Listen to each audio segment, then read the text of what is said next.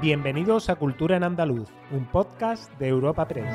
Os damos la bienvenida a una nueva entrega de Cultura en Andaluz, el podcast de Europa Press Andalucía, en el que cada semana presentamos las novedades culturales más destacadas. Soy Esther Falero y al otro lado del micrófono tengo a mi compañera Ana Tatay. Bienvenida, Ana. Hola, Esther. Cuéntame, ¿qué tenemos en el episodio de hoy? En nuestro podcast de esta semana volvemos a hablar de Almería como plato de cine, plato en el que Juan Francisco Viruega ha arrancado la segunda fase de su ópera prima Amanece.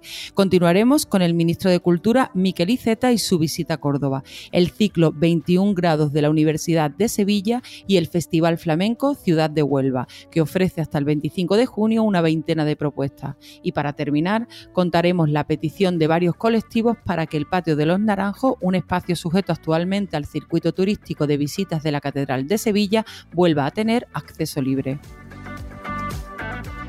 Desde hace décadas la relación de Almería y el cine es indiscutible y hoy por hoy sigue siendo un gran plató para rodajes de toda índole, como el de la ópera prima del cineasta almeriense Juan Francisco Viruega, quien ha arrancado la segunda fase del rodaje de Amanece, una película en la que la aridez del desierto de Tabernas y el paisaje volcánico de Cabo de Gata sirven como metáfora del desarraigo de una generación. Iria del Río e Isabel Ampudia se suman a Aura Garrido como protagonistas de un film que explora la búsqueda de la identidad y lo efímero del amor. Esta fase de la grabación se extenderá hasta el 25 de junio y ha centrado las primeras secuencias en el arrecife de la Sirena y el racho Malcaminos en Tabernas. A la Escuela de Arte de Almería, el Desierto de Tabernas y el Parque Natural de Cabo de Gata Níjar, así como a exteriores menos conocidos pero igual de hipnóticos como las balsas de sal de las Salinas, se une la Casa Rosa de Rioja. A lo largo de estas semanas también se incorporan al reparto el almeriense Antonio Gómez y Rebeca Sala. Ambos completan una nómina de intérpretes de las que ya forman parte los andaluces Antonio Araque,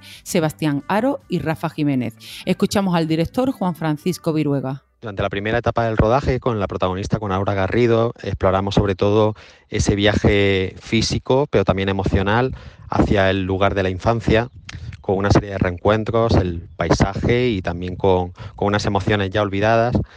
Y por tanto íbamos buscando una cierta aridez, eh, esa relación entre el personaje y el paisaje que nos hablaba también un poco de la, de la abstracción y de los sentimientos de los conflictos que iba arrastrando el personaje.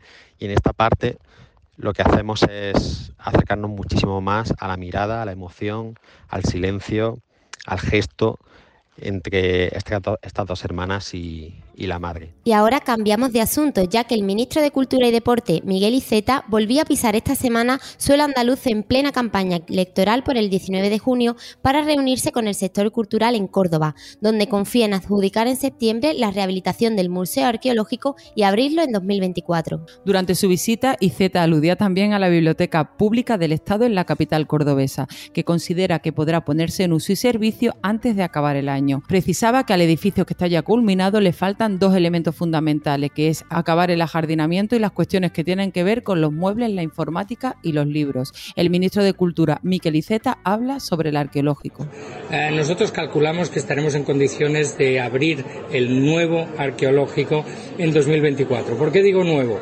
Porque es verdad que se estaba produciendo ahora una cierta anomalía y es que la colección permanente se estaba exhibiendo en el lugar donde deberían estar las exposiciones temporales y por lo tanto la entidad del museo y de todas las colecciones que atesora, y yo creo que el verbo está bien utilizado, eh, podremos exhibirlos en condiciones a lo largo del 2024, tendría que estar ya. Cine, exposiciones y música protagonizan la programación del Centro de Iniciativas Culturales para una nueva edición de 21 grados, el espacio de encuentro cultural que la Universidad de Sevilla organiza cada verano.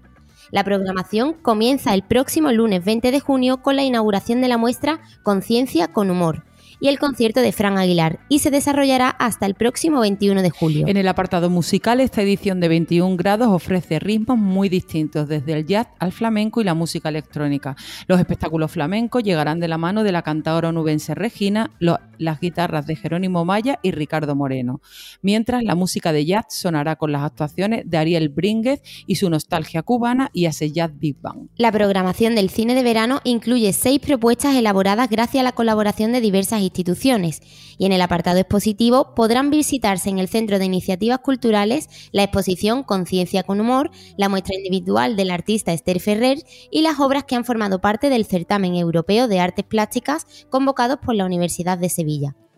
El director general de Cultura y Patrimonio, Luis Méndez, pone en valor esta programación. Del 20 de junio al 22 de julio, un conjunto de exposiciones, de encuentros, de conferencias y sobre todo de música y de cine tendrán el protagonismo de las noches sevillanas. Los conciertos de Fran Aguilar, de Ariel Brínguez, de Ace Jazz, de Adrián Begoña, se sucederán también con conciertos de guitarra como el de Jerónimo Maya, Ricardo Moreno o también el tradicional mm, cita, la tradicional cita con cinetones en las aventuras del príncipe Ahmed. También tendrá lugar en este caso la música electrónica como uno de los grandes exponentes.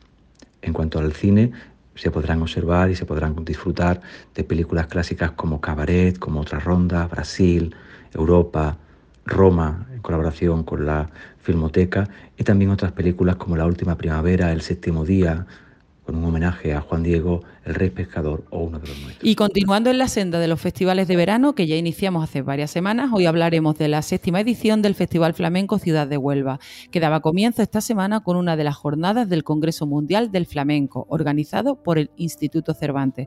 Ofrecerá hasta el día 25 una veintena de propuestas que convertirán a la capital onubense en el epicentro del flamenco. La programación la conforman conciertos, talleres, masterclass, charlas, coloquios y teatro.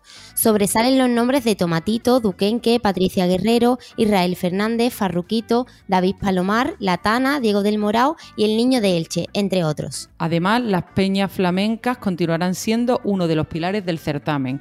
Para ellas se reserva el escenario de la Fundación Cajasol entre el 21 y el 23 de junio. Estos conciertos adquieren este año un matiz especial, ya que estarán acompañados para la ocasión por Antonio Gómez El Turri, Filo de los Patios y Antonia Contreras. Y como no podía ser de otra manera, el programa del festival vuelve a incluir la final del concurso nacional infantil de Fandango de Huelva y su provincia. Esta cita cumple 43 ediciones y por ella han pasado algunas de las grandes voces del flamenco actual. El teniente de alcalde de Cultura del Ayuntamiento de Huelva, Daniel Mantero, habla de este festival. Una edición que viene con novedades, entre ellas la, la duración, que pasa de cuatro días a 12, del 14 al 25 de junio, en los que Huelva se convertirá en la capital del flamenco, no solamente por sus actividades escénicas y porque van a pasar los más grandes del flamenco nacional, sino porque también vamos a recuperar las actividades paralelas en la calle, eh, talleres formativos, eh, talleres didácticos para los pequeños, teatro, exposiciones e incluso una masterclass nada más y nada menos que de Farruquito.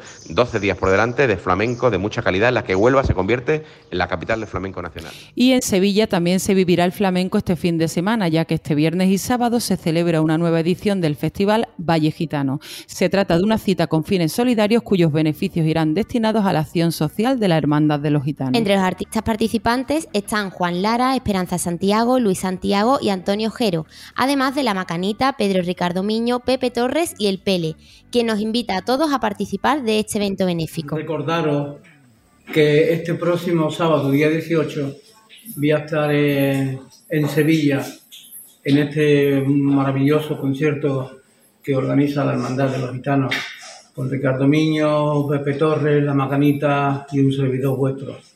Así que os invito a todos y, y para pasar un ratito como el que nos gusta a todos los flamencos.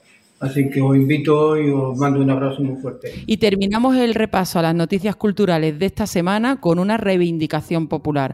Varios colectivos han solicitado formalmente reuniones al Ayuntamiento de Sevilla, la Archidiócesis y la Consejería de Cultura para reabrir el Patio de los Naranjos como espacio público de libre concurrencia. El enclave está actualmente sujeto al circuito turístico de visitas de la catedral.